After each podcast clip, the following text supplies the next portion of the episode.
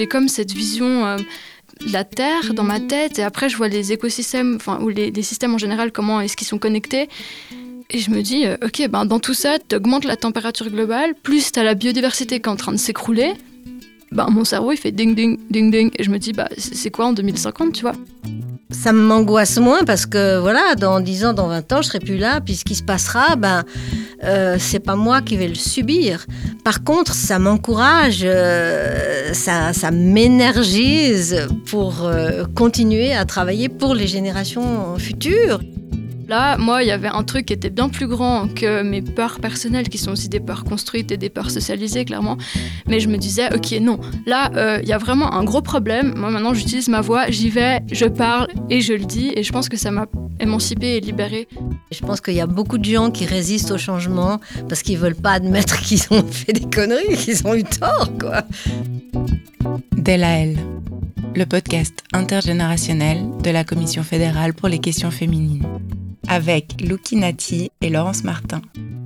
L'une a 21 ans, l'autre 78 ans. La première est étudiante en sciences politiques à Zurich et s'engage pour l'environnement chez Collaboratio Helvetica. La seconde a cofondé l'Association des grands-parents pour le climat il y a bientôt 10 ans. Deux femmes issues de deux générations différentes sont à mes côtés pour parler de leur engagement comme femmes pour le climat. Je suis Laure Gabu et dans ce quatrième épisode d'Elle à Elle, je reçois Luki Nati et Laurence Martin. Bonjour à vous. Bonjour. Bonjour. Alors, vous avez marché ensemble durant les grèves pour le climat depuis la première, qui était en janvier 2019. Vous vous êtes régulièrement, je crois, croisés, sans avoir eu le temps de faire plus ample connaissance. Du coup, c'est l'occasion pour moi de vous réunir aujourd'hui et je me réjouis beaucoup d'échanger euh, avec vous. Est-ce que c'est OK si on se tutoie ou vous préférez le vouvoiement? J'aime beaucoup le tutoiement. Pareillement. Parfait comme ça. Pour commencer, alors je vais me tourner vers Lukina.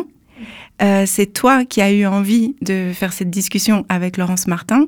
Est-ce que tu veux compléter peut-être la présentation que j'ai faite de toi en introduction et me raconter pourquoi tu as pensé à Laurence et à quel moment tu as croisé justement son chemin?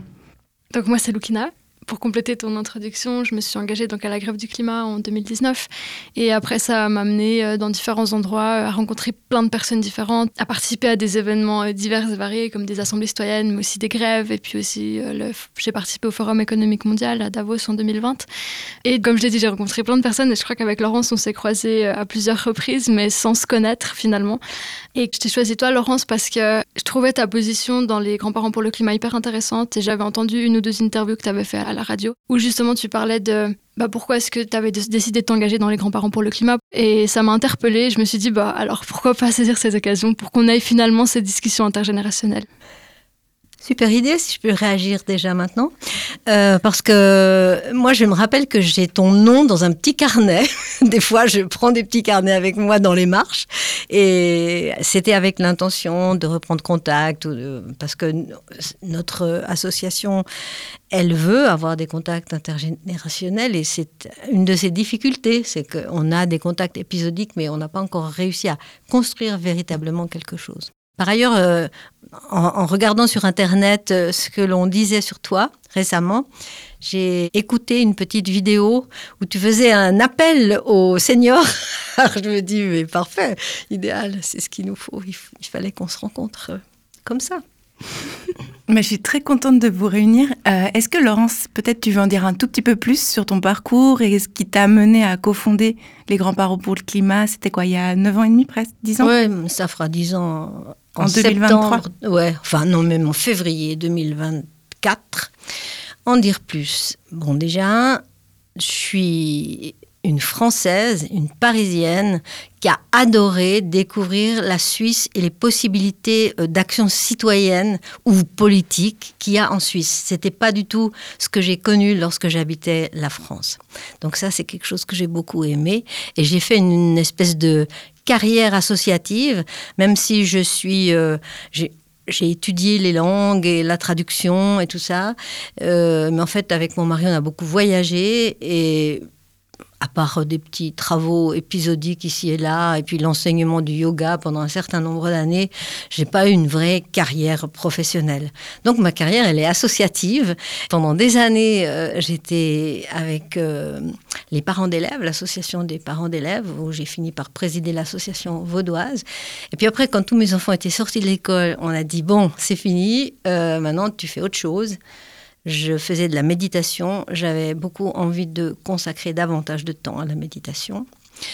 Et c'est ce que j'ai fait pendant deux ou trois ans. Et puis après, le climat m'est littéralement tombé dessus. Je raconterai peut-être plus tard comment. Et j'ai pas pu résister à reprendre du service euh, avec des associations. Voilà. Donc on reviendra effectivement à vos déclics à chacune sur pourquoi vous avez commencé à militer spécifiquement pour le climat. Euh, juste avant, et peut-être en guise d'introduction aussi, aujourd'hui on parle beaucoup d'urgence climatique. Pour toi, Laurence, quand tu avais 20 ans, quelle était l'urgence? Quel était le sujet qui était vraiment euh, moi, j'étais un peu de gauche. Euh, je m'énervais dans la société dans laquelle on était. il n'y avait pas longtemps qu'on était sorti de la guerre et on jouissait énormément de ce développement euh, matériel euh, extraordinaire. On trouvait ça super. Et donc, sans, sans, aucun complexe, à vrai dire, on en a profité.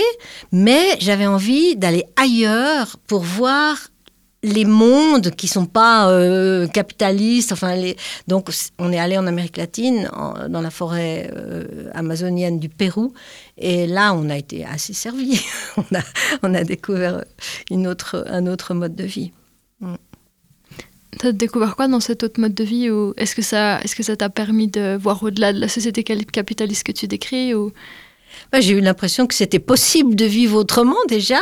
Mhm. Alors il y avait peut-être d'autres. Euh, je pense que dans toutes les sociétés, il y a des choses belles et des choses difficiles. Hein. donc je me rendais compte que euh, c'était pas forcément le paradis sur terre euh, d'être en Amazonie euh, péruvienne à longueur de vie, mais la proximité, l'intégration dans la nature, le le bien-être dans lequel ces gens semblaient être c'était vraiment une révélation. Enfin, on n'avait pas toutes ces prises de tête. Oui, c'est ça. C'est l'opposition entre la vie dans la nature et la prise de tête perpétuelle. Est-ce que tu te souviens quel était un peu le temps qu'il faisait quand tu avais l'âge de Lukina C'est-à-dire 20 ans Écoute, euh, je crevais d'envie d'aller toujours dans le sud, d'aller dans le sud, parce que à Paris et en Normandie, c'était souvent pluvieux, c'était souvent frais.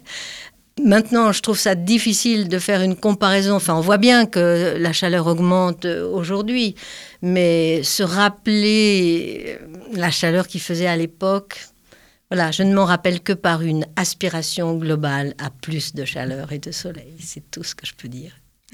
Alors qu'aujourd'hui. Alors qu'aujourd'hui... Alors qu'aujourd'hui, il y a la sécheresse et il fait chaud. Ouais. Moi, j'ai aussi ces envies. Là, le mois de mai, il a beaucoup plu tout du long. Je me disais, ah, waouh, il faudrait qu'il fasse beau et chaud. Sauf qu'après, en me rappelant euh, les images de l'été passé, bah, je me suis dit, ben non, en fait, euh, il faut de la pluie. Et puis, euh, enfin, en tout cas, moi, mon sentiment, c'est que ça se dérègle. Il a fait chaud, il fait froid, il fait chaud, il fait froid. Tu sais plus trop quelle saison il fait. Après, tu tombes malade plus facilement aussi, j'ai l'impression. Mais ça, c'est que de ma perspective d'aujourd'hui. Mais c'est intéressant de voir que toi, t'aspirais à, à du chaud et du climat tempéré. et, et aujourd'hui, ben, en partie, tu l'as, mais ben, on l'a, et, on l'a et on a mauvaise, oui, enfin, on a mauvaise conscience. Je réalise que euh, on se réjouit d'avoir du soleil et puis 30 secondes après, on se dit oh mince, il fait trop chaud, il faut qu'il pleuve. C'est exactement ce que tu disais. Et je trouve que ce que tu viens juste de dire sur euh, tu as envie d'avoir du soleil, mais en même temps, après, tu te dis, ah mince, non, il faut qu'il pleuve pour la sécheresse. C'est aussi ce que je vis, euh, c'est ce que j'ai ressenti quand tu parlais du, voyage. J'aurais aussi envie de voyager, aussi envie de le monde, et en même temps, euh, je vis aussi cette sorte de contradiction interne de, ben, je sais qu'il faut pas polluer autant et qu'on est dans une situation privilégiée et qu'on pourrait prendre l'avion beaucoup, mais que c'est peut-être pas la, la décision la, la plus juste aujourd'hui. Personnellement, j'ai une question qui me tient aussi à cœur, c'est que à mon âge, qui est entre les vôtres plus ou moins, j'ai aussi euh, grandi en prenant beaucoup l'avion et aujourd'hui je me pose beaucoup de questions. Donc j'ai l'impression que je rejoins Laurence sur ces questions du voyage et de la découverte du monde. Et de l'autre, je rejoins aussi Lukina sur le fait de prendre l'avion, là ça sert plus à rien, il faut essayer de faire les choses en train. Comment vous vous situez par rapport à ce rapport aux énergies fossiles, en fait, et à la consommation euh, d'après-guerre dont on a parlé tout à l'heure? bah, j'en ai aussi hérité, j'ai aussi été éduquée comme ça. Enfin, ça fait aussi partie, je veux dire, de. Je trouve, on, ne sort pas de cette consommation d'après-guerre euh, juste comme ça, je pense. J'essaie de la réduire, j'essaie juste de me poser la question est-ce que, j'en ai vraiment besoin? Est-ce que c'est vraiment un truc qui, qui m'est utile, etc. Après, concrètement, moi, je travaille sur un truc qui s'appelle le traité contre les énergies fossiles. Donc la réponse, elle est assez claire. Moi, je, me dis, ben, à l'heure d'aujourd'hui, il faut qu'on planifie une limitation de la production des énergies fossiles parce que sinon, on va jamais réduire nos émissions. Si on continue à produire autant d'énergie fossile, on va jamais arriver à la réduction de nos émissions. Donc moi, j'essaie vraiment de me battre contre cette industrie-là. Après, c'est pas facile. Enfin, c'est vraiment un, quelque chose de compliqué au quotidien parce que d'un côté, tu utilises tes transports, euh, etc. Puis de l'autre côté, tu te bats contre ça. Donc, on est vraiment dans un état entre ce dont on a hérité et ce à quoi on doit tendre. Et je crois qu'on est vraiment dans une partie, au final, euh, grise entre ces deux pôles et c'est pour ça que c'est super compliqué aujourd'hui de savoir où est-ce qu'on va, où est-ce qu'on tend parce que des fois dans ta tête tu as des discours du passé puis des fois tu as des discours du futur et je pense que c'est ok, il faut juste garder l'espace, garder l'esprit ouvert et essayer de faire de son mieux en gardant cette ambivalence et en laissant gentiment l'ancien monde euh, où il a été. Si je peux le dire comme ça. Après, j'ai beaucoup de sympathie et de compassion et, de, compréhension, parce qu'il y a aussi des réalités qui vont au-delà de ce que moi je peux m'imaginer quand je dis Ah, il faut absolument arrêter de prendre l'avion. Donc. Euh, non, mais je crois qu'il faut que chacun d'entre nous euh, fasse euh, le mieux possible mhm. en respectant le bien commun et ses propres valeurs. Et puis, on a des priorités. Alors, de temps en temps, on va faire des petits écarts, quoi. Je crois que c'est comme ça. Et en vous écoutant, je me demande si c'est la responsabilité des individus de changer leur comportement ou si c'est une euh, responsabilité plus globale. Et là, je pense que je peux vous poser la question suivante, euh, qui vient en fait des participantes à l'épisode précédent, qui est un épisode avec deux militantes de la santé sexuelle, et je pense que c'est le bon moment d'écouter leurs questions. Maïva Badré et Rina Nissim. Ben moi, ma question serait, ben, entre, entre la voie légale et les actions de désobéissance civile, il semble que rien n'y fait, les gouvernements font la sourde oreille, quelle pourrait être la troisième voie? Oui, je suis d'accord avec cette question. On va en discuter, mais euh, personnellement, c'est la société. Enfin, il faut absolument. Euh, elle, a, bien commencé, la société, à bouger, à se bouger, mais il faut accentuer euh, cette prise de conscience et cet effort pour faire des pressions sur nos gouvernements. C'est clair et net. Mais il semble que rien n'y fait. J'ai envie de dire que si je compare entre 2014 et aujourd'hui, quand on sortait dans la rue pour parler climat et que les gens nous regarderaient comme si on était tombé de la lune, et maintenant les gens ont quand même un peu conscience de ce qui se passe. Donc il y a un progrès dans la prise de conscience. Maintenant, dans les actions, c'est encore autre chose. Je suis assez d'accord avec ce que tu dis. Euh, je vois aussi la troisième voie comme vraiment un engagement par les gens, pour les gens, qui s'approprient le sujet, qui le mettent en pratique, qui poussent les politiques à, changer, qui construisent des alternatives qu'on a besoin pour euh, pouvoir montrer, euh, ça revient à ce qu'on discutait peut-être plus tôt aussi, à montrer, ben voilà, il y a une autre manière de faire qui est possible, qu'on peut mettre en place, qui, qui est là je trouve la question vraiment compliquée, mais euh, en y réfléchissant un peu, j'ai l'impression que c'est quelque chose qui se situerait entre deux, de créer un mouvement citoyen euh, fort qui permet d'orienter le discours et de montrer un chemin clair, parce qu'il ne faut pas se le cacher qu'il y a aussi des forces actuellement qui vont contre une action environnementale euh, sérieuse. Il y a des gens qui poussent pour leurs intérêts propres, privés, pas dans la direction qui serait celle du bien commun. Euh, et donc, je pense pas que c'est soit l'un, soit l'autre, mais c'est un système beaucoup plus complexe avec plein de solutions en même temps qu'il faut pousser euh, pour orienter euh, les choses. Quoi. Et ce mouvement citoyen, il va pas jaillir tout seul. Il faut qu'on le construise en, par des actions, des choses qu'on fait avec les gens. Nous, dans notre village, on fait des jardins participatifs, on apprend à faire notre savon, notre lessive, notre machin. On se marre en même temps, hein. on a du plaisir, on fait des trucs, euh, c'est très sympa. Euh, donc, moi, je vois ça comme ça, une construction. Euh, bien sûr, ça prend du temps. Ouais, ça prend trop de temps, mais on est obligé d'en passer par là, je crois. Moi, j'espère toujours, je ne sais plus quel est le scientifique euh, qui avait dit que quand on a 3% de personnes extrêmement convaincues de quelque chose, ça peut suffire à faire basculer l'opinion. Et moi, j'ai entendu ça à l'université de Lausanne et c'est un truc, j'y reviens tout le temps tellement ça me fait du bien. Je sais qu'on est en train d'y arriver. Merci Laurence d'avoir dit ça parce que ça m'amène à la question suivante. Sur le moment où vous vous êtes dit il faut que je m'engage et à quel moment le climat est apparu comme une cause qu'il fallait maintenant défendre? C'était probablement en 2012 ou 2013. Nous étions abonnés à la revue Durable que je lisais avec passion. Une revue environnementale très bien faite. Et à un moment donné, les rédacteurs ont eu l'idée de mettre dans leur page une lettre fictive, mais c'était une lettre des petits-enfants à leurs grands-parents. Et c'est une lettre qui disait, voilà, il se passe ça, il se passe ça et ça. Vous le savez, vous ne pouvez pas ne pas le savoir.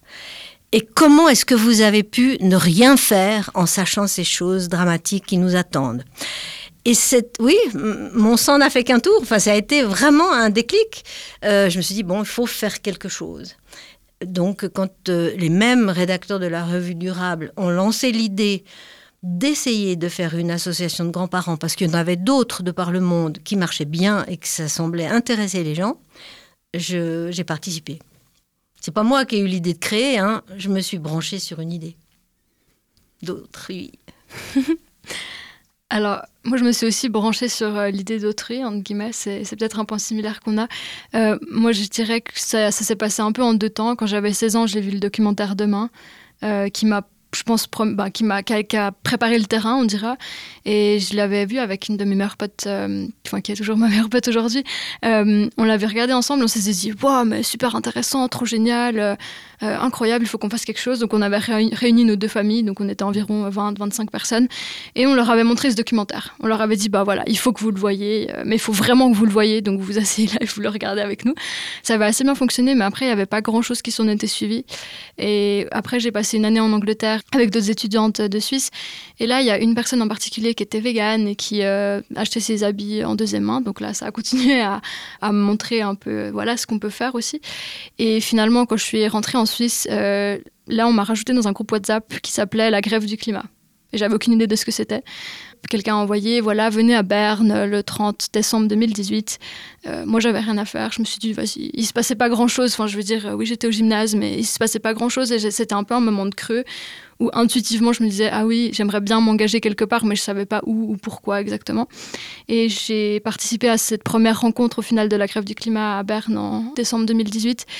Et là, c'était, on était un groupe de 120 jeunes de toute la Suisse, et là, ça m'a beaucoup inspiré. Et il y avait d'autres jeunes qui, ben, Greta venait commencer à faire ses grèves à Stockholm. Il commençait à y avoir des, des manifs aussi à Berne et à Zurich. Euh, la loi climat venait d'être encore rejetée. Il y avait vraiment euh, plein d'éléments, et je me suis dit, euh, allez, super intéressant. J'ai vraiment eu ce moment où je pouvais m'inscrire pour participer au, groupe national de coordination de la grève du climat. Et je regardais cette feuille blanche et je me disais, ah, est-ce que je mets mon nom ou je mets pas mon nom? Mmh. Et c'était vraiment super lucide. Je me suis dit, ah, mais si je mets mon nom, je sais qu'il y a une chaîne d'événements qui va s'en suivre. Et je me suis dit, bon, je vais quand même pas rester dans la situation dans laquelle je suis. Donc j'ai mis mon nom sur cette feuille. Et une année plus tard, j'étais ben, euh, au Forum économique et puis à, d'autres endroits. Et je me suis beaucoup engagée depuis ce moment-là. Mmh. Et tu as évoqué euh, L'influence sur les parents, moi, c'est toujours quelque chose qui m'intéresse énormément, c'est de voir à quel point les jeunes ont influencé leurs parents, même si c'était une bagarre, hein, ça ne devait pas être facile. Mais il y a quand même beaucoup de parents ou de grands-parents qui disent qu'ils ont petit à petit changé leur façon de faire grâce à leur... Euh, mais c'est marrant, j'ai beaucoup entendu ça suite aux grèves, où on me disait, ah mais tu sais, les grèves, ça a peut-être pas fait quelque chose direct sur les politiques, mais au moins... Euh, vous, les jeunes, vous avez vraiment influencé euh, les familles de on ne sait pas trop qui euh, ici et là. Donc, ouais, c'est un truc que j'ai beaucoup entendu. Hmm. Mais c'est vrai que dans les familles, ça peut être assez houleux aussi, ces débats. Tout le monde a des habitudes très différentes, des rapports justement aux énergies fossiles qui sont pas les mêmes. Est-ce que vous avez un peu des anecdotes positives ou négatives à ce sujet? Ouais, bah, moi, je me suis pris le bec avec beaucoup de personnes dans ma famille. Ça, enfin, ça reste le sujet. Euh, en plus, maintenant que je suis connue comme l'activiste du climat dans ma famille, euh, on parle très facilement du sujet du climat ou de l'environnement. Comme exemple, bah, j'ai alors j'ai plusieurs types de grands-parents. J'ai mes grands-parents qui, qui, sont venus aux manifs, qui font partie des grands-parents pour le climat, euh, qui sont super actifs, qui sont là ouais et tout, qui ont vraiment. Euh, en fait, je pense que c'est eux qui m'ont donné une grande partie aussi de ce que je ressens, qui est mon lien à la nature, parce qu'ils ont un chalet à la montagne, ils m'ont toujours montré les sortes de plantes. On a fait beaucoup de marches ensemble quand j'étais petite, donc je pense qu'ils ont vraiment contribué à mon engagement d'aujourd'hui. Et puis après, j'ai d'autres grands-parents qui sont moins sensibilisés sur le sujet, qui vivent leur vie, qui qui ça, ça, ça devient plus houleux. J'ai pas un exemple en tête là tout de suite. Euh, Peut-être que je vais trouver. Toi, t'as, as aussi, c'est comment dans ta famille? Ouais, bah disons, il y a deux choses. Je sais plus quel film c'était, je suis pas sûre que c'était demain. Oui, c'était Enquête de sens. Enquête de sens. J'ai voulu le montrer une fois où nos petits-enfants américains étaient chez nous. Et puis, il y en a un qui a été un peu désespéré, enfin, à qui ça a fait de la douleur. Et puis, il est parti, et puis, euh, il voulait plus regarder ça. Donc, c'est pour dire aussi que dans les deux sens, ça fait mal. Et puis l'autre exemple, j'avais l'Assemblée générale de notre association hier et on a décidé de lancer le sujet de la nourriture en posant la question euh, au secours, euh, mon fils ou mon petit-fils ou ma fille ou ma petite-fille veut plus manger de viande, qu'est-ce que je fais? Donc c'était euh, ouais, c'est une manière d'aborder le sujet parce qu'on voit bien que c'est c'est pas du tout évident. Les gens, ils ont déjà ils ont peur que leurs petits-enfants tombent malades à force de pas manger assez de protéines. Enfin, c'est un petit peu ridicule notre addiction à la viande, elle est énorme. Et qu'est-ce que vous donnez comme conseil justement aux parents qui seraient inquiets de voir leur enfant arrêter la viande et l'avion et euh, pour le moment, on n'est pas encore au conseil, on est aux questions. Comment voulez-vous qu'on traite le sujet? Est-ce que vous voulez une grande conférence? Est-ce que vous voulez qu'on en discute euh, cœur à cœur, euh, en petits groupes Qu'est-ce qu'on peut donner comme conseil? Non, on peut, expliquer qu'on ne met pas sa vie à risque euh, en mangeant que des végétaux, qu'il y a d'autres manières d'avoir des protéines euh, qu'en mangeant de la viande, quoi. Moi, je sais que ça faisait un peu peur à ma maman. Et mes parents ont décidé de partir en vacances aux États-Unis euh, en 2019, quand moi j'étais en plein engagement et à faire mes grèves et que j'étais à crier 1,5 degré, c'est la limite. Et puis après J'étais genre là, ah, est-ce que je vais en vacances avec mes parents ou pas euh, Enfin, aux États-Unis. Et ça, ça a créé. Euh, bah, ça, pour moi, ça a créé beaucoup de tensions internes. Et puis quand j'ai finalement dit, écoutez, je viens pas parce que je peux pas être cohérente, en fait, euh, juste à l'intérieur de ma propre tête, si je fais ça, je sais que ça a beaucoup perturbé ma maman, notamment parce qu'elle, elle se disait, mais en fait, elle sacrifie tout, elle va plus vivre. Je comprends qu'elle se faisait du souci. Mais moi, je pouvais pas euh, ne pas être intègre au final dans mon engagement. Et puis maintenant, elle se rend compte. Bah, à force de discuter, elle s'est bien rendue compte de pourquoi je le faisais et, ce qui me motivait. maintenant, elle, sait très bien que je vais bien. Mais euh, je pense qu'il y a un peu. Euh, ça, ça, peut paraître pour les personnes qui sont encore vachement dans la société de consommation, faire les choses comme tout le monde le fait, enfin, les habitudes usuelles qui sont pas en fait en phase avec ce qu'on nous dit pour lutter contre le réchauffement climatique. Je pense que ça peut sembler être un renoncement à, la vie ou à la belle vie ou quelque chose comme ça, mais il faut commencer plutôt à redéfinir alors ce que c'est la belle vie, puis en fait se rendre compte que, es, que je suis, bah, moi je suis super heureuse aussi, comme je fais les choses maintenant. Et puis ça, je pense que ça rassure. Ouais. Est-ce que vous, vous vous considérez comme féministe? Et si oui ou non, quel lien vous faites entre l'écologie et le mouvement féministe?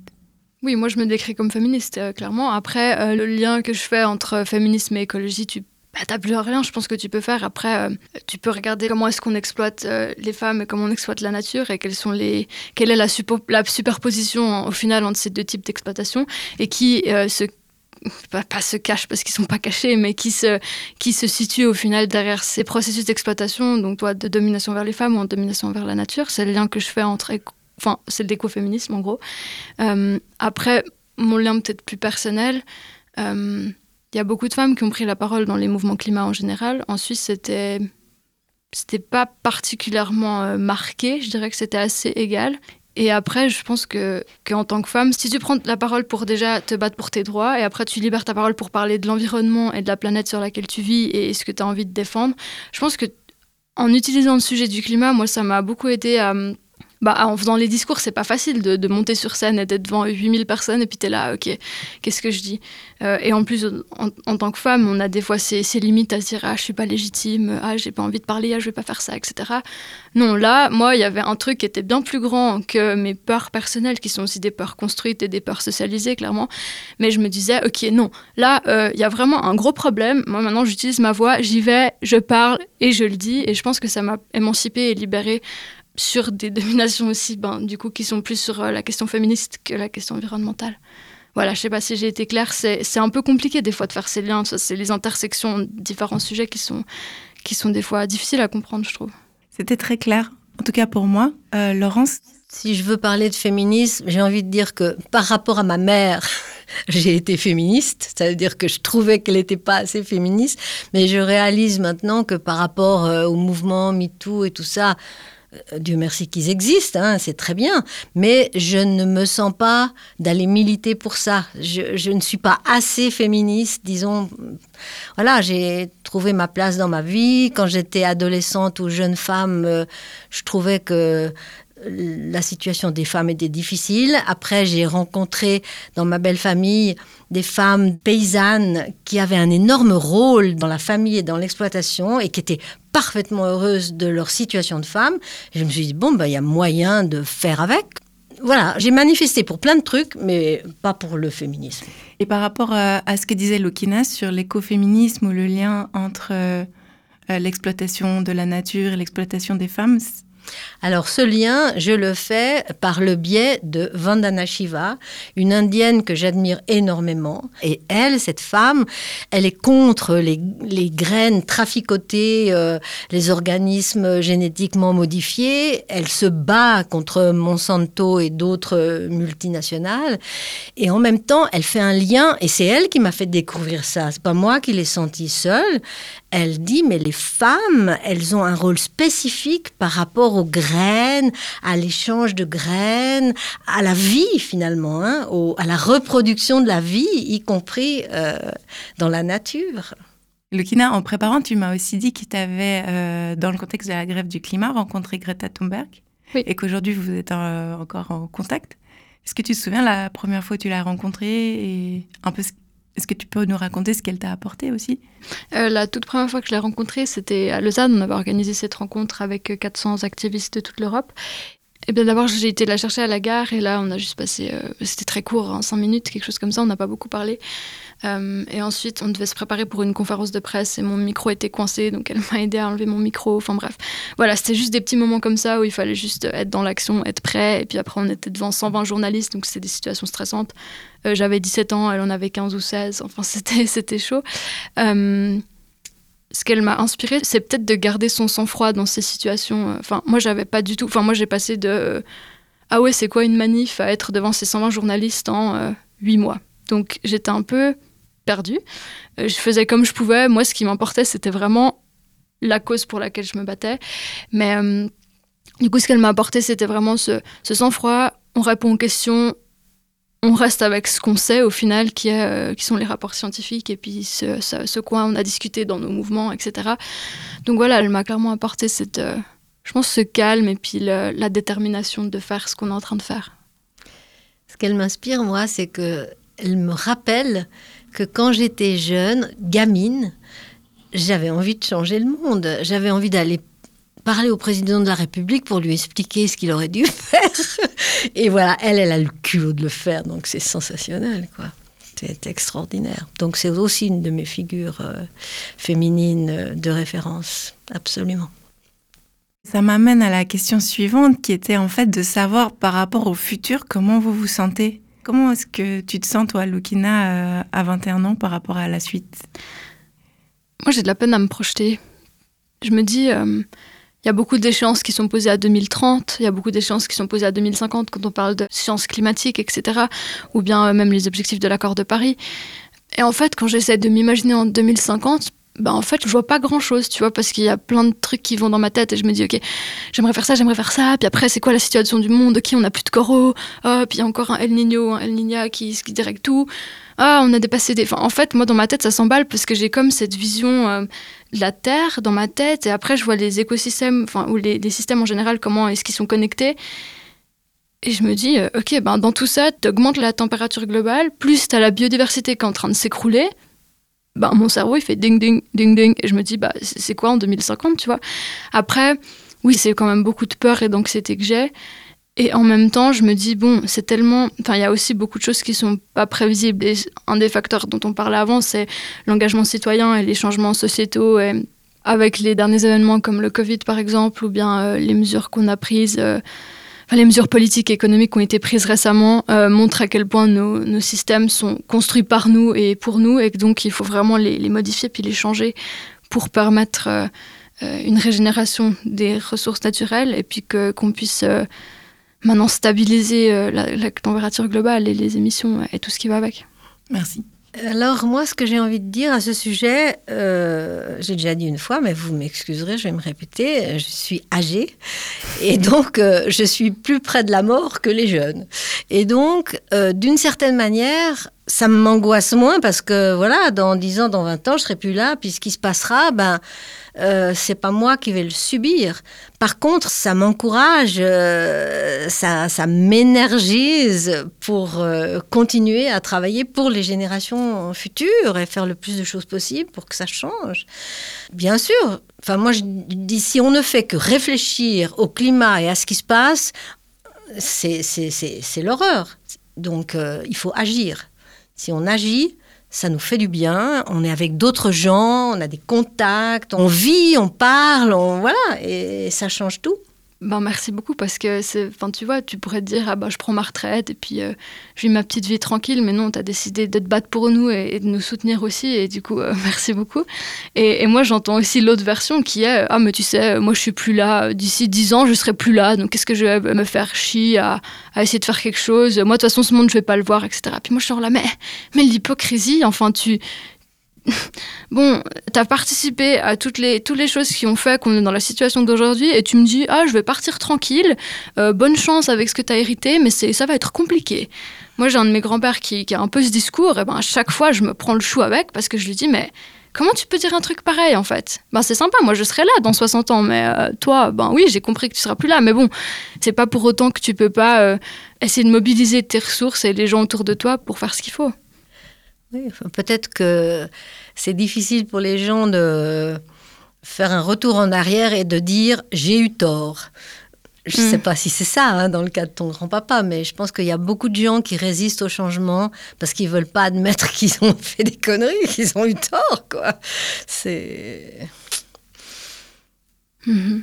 Mais enfin, moi, je comprendrais la rage, quoi. Et d'ailleurs, c'est une des choses qui me fait peur et qui me pousse aussi à agir, c'est que je me dis, à un moment donné, ces jeunes, avec euh, ce qui se passe, ils vont devenir violents. Enfin, moi, j'ai un petit peu ce, souci, quoi. Euh, alors, ils sont tous, enfin, beaucoup dans la non-violence, en tout cas dans les paroles, et j'admire beaucoup ça. Mais c'est une des choses que je crains, que ça tourne dans le mauvais sens. Donc avant de créer cette confrontation, que j'espère pas personnellement, mais je vois où tu veux en venir, c'est qu'en plus on vit dans des mondes très polarisés par les algorithmes qui nous mettent dans des bulles où on communique pas forcément très bien les uns avec les autres. J'aimerais qu'on discute ici de la manière dont les générations peuvent travailler ensemble, militer ensemble sur la question du climat. Est-ce que vous avez des idées? Est-ce que vous avez des exemples euh, qui ont bien fonctionné? Et qu'on termine sur cette touche un peu plus positive. Mais, mais, je crois que ce que tu viens de mentionner, c'est hyper important. La polarisation et les extrêmes qui s'enflamment, enfin, c'est clairement quelque chose qu'on voit hein, euh, arriver actuellement. Je pense que ça nous demande du coup d'avoir des nouveaux outils pour faire face à ça. Mais des outils, je dis des outils humains, ça veut dire comment est-ce que tu rentres dans une conversation avec... Euh, ben, je sais pas, moi j'ai eu des conversations pendant le Covid avec des gens qui étaient anti-vax, anti-Covid, euh, avec aussi, il y a beaucoup de théories du complot qui circulent, euh, etc. Euh, bref, tout ça pour dire qu'il nous faut des nouveaux outils pour entrer en, collaboration, en conversation. C'est aussi ce que je fais à Collaboration Helvetica notamment, où là, on essaie vraiment d'amener ces outils pour que les gens se mettent ensemble, discutent, parlent du problème. Et je pense que c'est ça qu'on peut faire aussi avec les grands-parents pour le climat. Laurence, qu'est-ce que tu en penses? Ben, C'est une des raisons supplémentaires euh, de ma joie de discuter avec Lukina, parce que nous, depuis bientôt dix ans qu'on existe, on dit qu'on fait de l'intergénérationnel, qu'on veut faire de l'intergénérationnel et qu'on essaye d'en faire. Alors, on a invité des gens, on a discuté avec des jeunes, on a participé à ce séminaire à l'université. Chaque fois qu'on fait une grande conférence, on la fait suivre par un dialogue intergénérationnel. Mais disons, on n'a pas réussi à avoir une relation suivi avec un des mouvements. Euh, bon, moi je connais un peu les gens du lac, donc je les suis comme ça, mais je veux dire, on ne peut pas dire qu'on travaille ensemble. Donc il faut qu'on trouve des voies. On a réactivé ça dans nos raisons d'être encore tout récemment. Donc ton appel aux seniors dans, dans une petite vidéo que j'ai entendue l'autre jour et ton accord à venir rencontrer les grands-parents euh, une fois, les grands-parents pour le climat, eh ben, ça me donne l'espoir. Et puis, on va trouver des moyens. on va trouver des moyens. Pour le contexte, Laurence m'a invité à discuter avec euh, le comité des grands-parents pour le climat, donc euh, je vais Par aller... email, j'étais en copie. Ah, ah voilà, c'est ça. Et donc, euh, tu vas y aller Donc, je vais clairement y aller et puis on va voir ce qu'on peut faire. Après, concrètement, ben oui, on a, on a des rythmes différents, on a des, des, façons différentes de travailler, euh, les technologies, tout ça, c'est plein de, de, petits trucs, mais je pense que ça a une grande richesse, ouais. En tout cas, je suis contente de vous avoir réunis et que cette discussion continue à l'extérieur. J'espère que ce sera le cas entre vous et que les personnes qui écoutent aussi. Avant de terminer, et comme dans chaque épisode, j'aimerais vous poser une question pour les participants du prochain et dernier épisode, qui sera sur euh, le mouvement lesbien. Je recevrai Muriel Weger, qui a 28 ans et qui est co-directrice de la LOS, militante queer. Et en face d'elle, aura Claire Sanière, qui a 72 ans, qui était docteur en médecine interne, qui est romancière et militante lesbienne féministe. Et je me demandais si vous auriez une question à leur poser.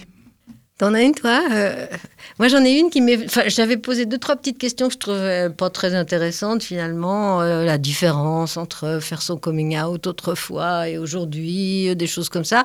Mais maintenant, je me dis, est-ce que les manifestations pour le climat et les gay pride, il y, a quelque chose en commun? Enfin, est-ce que est-ce que c'est le même combat, d'une certaine manière? Et moi, la question que j'avais, je pense qu'on peut les combiner ensemble. Moi, c'était peut-être de façon plus large. Comment est-ce qu'on fait pour que les espaces de lutte environnementale soient aussi inclusifs pour des personnes euh, queer et, du mouvement lesbien? Ça vous va comme mot de la fin? Oui. Très bien. Tout à fait. je vous remercie beaucoup pour votre participation. Merci à toi alors, écoute, c'était super. Merci à vous deux, c'est super intéressant.